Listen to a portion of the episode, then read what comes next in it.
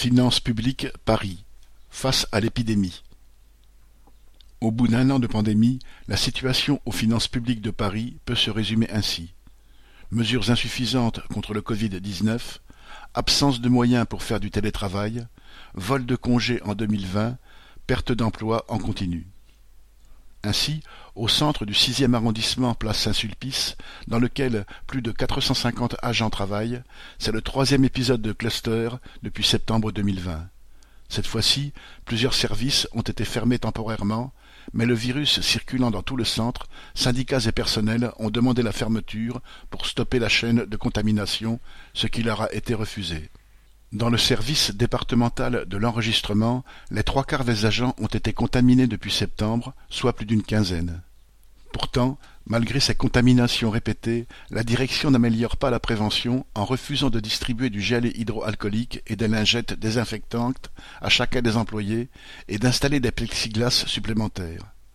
Ce n'est que récemment qu'un responsable a déclaré, citation, Je cède à la demande des syndicats, on va installer des plexiglas. Si les conséquences n'ont pas été aussi graves dans tous les centres des finances publiques, les directions ont fait souvent le contraire de ce qu'elles annoncent. Par exemple, pour le télétravail, la DGFIP décline le discours officiel. Le maximum doit être fait dans ce domaine. La réalité est différente. Selon le beau vouloir des chefs de service, on peut y être forcé ou, au contraire, être contraint à venir sur site. Des services entiers sont en télétravail et d'autres presque pas, sans raison particulière. Parfois, des chefs sont en télétravail, mais obligent les employés à venir car leur présence est indispensable, et ce sont les plus mal payés. Dans les faits, le développement de ce mode de travail s'est heurté à des problèmes matériels. L'administration était incapable de fournir les ordinateurs portables, d'installer les logiciels et les protections nécessaires, il a donc fallu parfois attendre décembre pour avoir le matériel adéquat et passer en télétravail.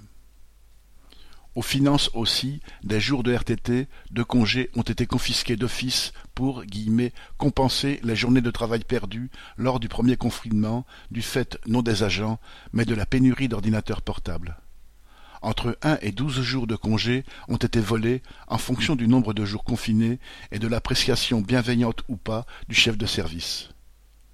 La galère est aussi pour les usagers, surtout les plus modestes et tous ceux qui manient avec difficulté Internet. D'ailleurs, dernière mesure en date, tous les services d'accueil, déjà très réduits, sont fermés au public tous les après-midi jusqu'au 30 juin. Correspondant Hello.